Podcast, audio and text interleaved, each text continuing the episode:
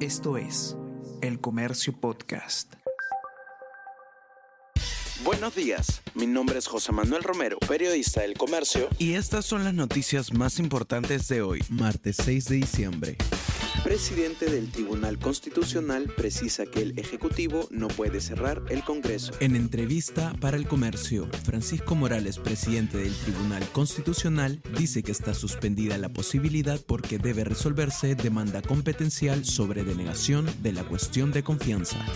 El nuevo titular de defensa está enfrentado con jefe de la DINI. Wilson Barrantes amenazó un mes atrás con ejecutar al ahora ministro Gustavo Bobbio por haber presentado denuncias en su contra.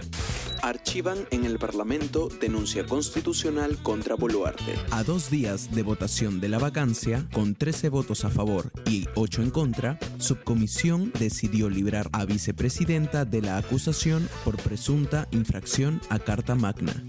Gobierno de Bukele cerca una ciudad con 10.000 militares y policías. Soyapango, una de las ciudades más pobladas de El Salvador, se convirtió en el primer municipio en ser intervenido dentro de la nueva fase del Plan Control Territorial implementado por el presidente Nayib Bukele en su guerra contra las pandillas.